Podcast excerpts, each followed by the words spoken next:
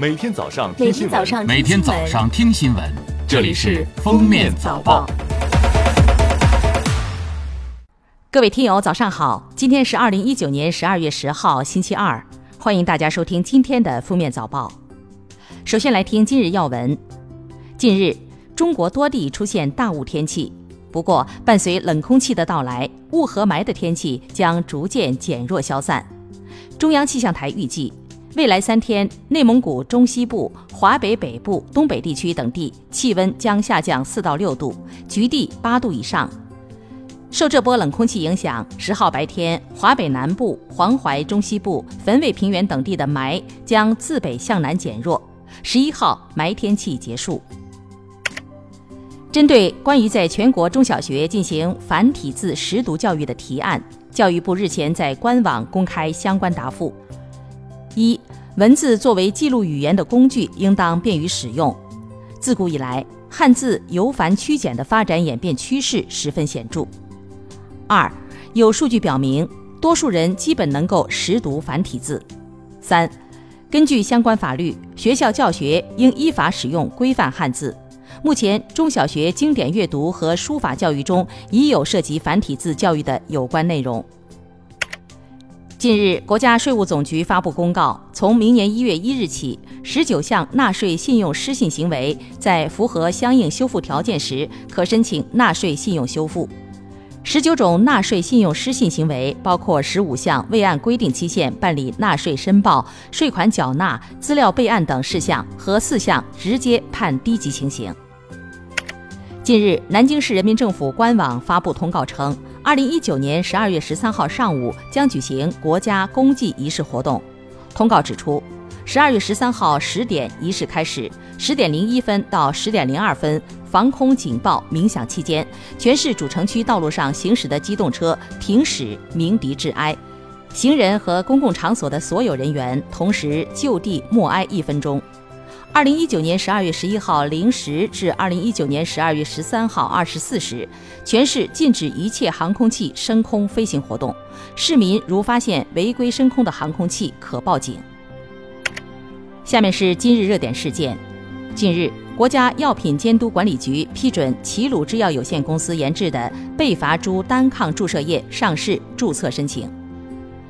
该药是国内获批的首个贝伐珠单抗生物类似药，主要用于晚期转移性或复发性非小细胞肺癌、转移性结直肠癌患者的治疗。本品的获批上市将提高该类药品的可及性，为国内患者治疗提供新的选择。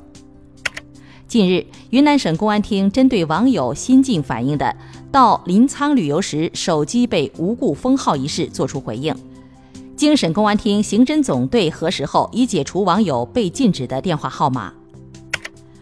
八号，华为消费者业务软件部总裁王成禄透露，明年华为除了手机、平板和电脑，其他终端产品将全线搭载鸿蒙系统，并在海内外同步推进。鸿蒙系统的全面开源也将在明年八月正式开放。近日，网友爆料，山西平遥一公交车司机在驾驶中突然起身蹦跳跺脚，还用单手握着方向盘，一边打方向盘一边做运动。涉事公交公司称已对该司机进行开除处理，车辆正在进行整改。近日，黑龙江省垦区公安局端掉一电信诈骗团伙，该团伙累计发送电信诈骗短信共计四十四万条。内容为免费办国际驾照，只需付四十九元邮费等，有十三万人中招，涉案金额高达一千四百多万元。最后来听国际要闻，当地时间十二月八号，美国众议院司法委员会主席纳德勒表示，他们会继续推动弹劾调查进程。他预计司法委员会很快就特朗普的指控进行表决。该指控将集中于对乌克兰安全援助方面的滥用权力行为，以及涉嫌阻碍国会调查等。当地时间十二月八号，芬兰社会民主党人交通部长桑纳马林被选为社会民主党领导人。三十四岁的他将成为芬兰有史以来最年轻的总理，同时也是全世界最年轻的总理。为英国等一百四十多个国家印制钞票的世界最大印钞厂德拉鲁公司日前发现可能破产的警告。具有一百九十八年历史的德拉鲁，从一八六零年起就开始为英国央行印制钞票。世界上约三分之一的钞票都是这家公司印刷的。